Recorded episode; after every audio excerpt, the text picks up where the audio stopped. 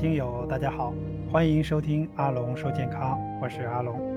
今天呢，想和大家来聊一聊引起脑梗的几个方面的原因。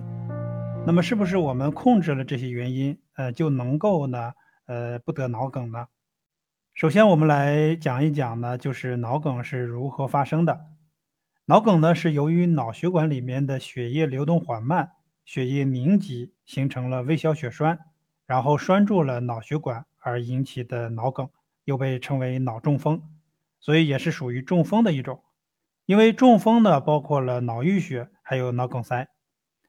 而引起血液流动慢形成的血栓的这种因素呢，呃，一个方面就是脑血管管腔变得狭窄。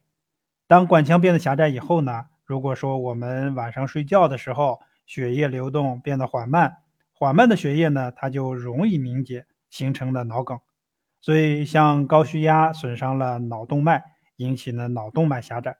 当夜间呢，就很容易出现脑梗塞。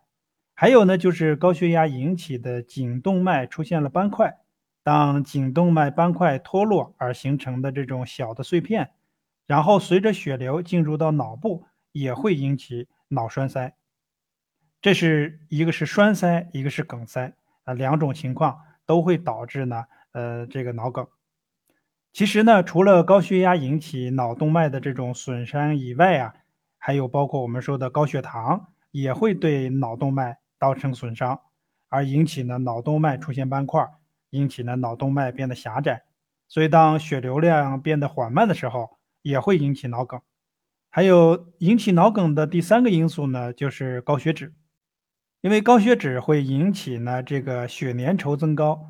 血粘稠增高以后呢，血流就会变得缓慢，所以当我们睡夜间睡觉，或者说生气着急的时候，容易导致呢血管的痉挛，所以晚上睡觉的时候血流缓慢，也会引起呢脑梗。那么这是呢关于引起脑梗的三个方面的主要因素，一个呢就是高血压，另外呢就是高血糖，还有一个呢就是高血脂，都会引起脑梗。那么高血粘稠度呢？呃，它应该是属于在高血脂的这个范围里面，所以只要我们能够控制、预防住这三个因素，比如说我们把血压控制住，把血糖能够控制住，然后把血脂也能够降下来，那么这种脑梗呢，这种发生率啊也就会降下来。所以大家如果说有关于啊这个高血糖、高血脂、高血压等方面的一些健康问题的话，可以和我评论区留言。那么我们可以做一些交流和沟通。好，今天就到这里，非常感谢您的收听，再见。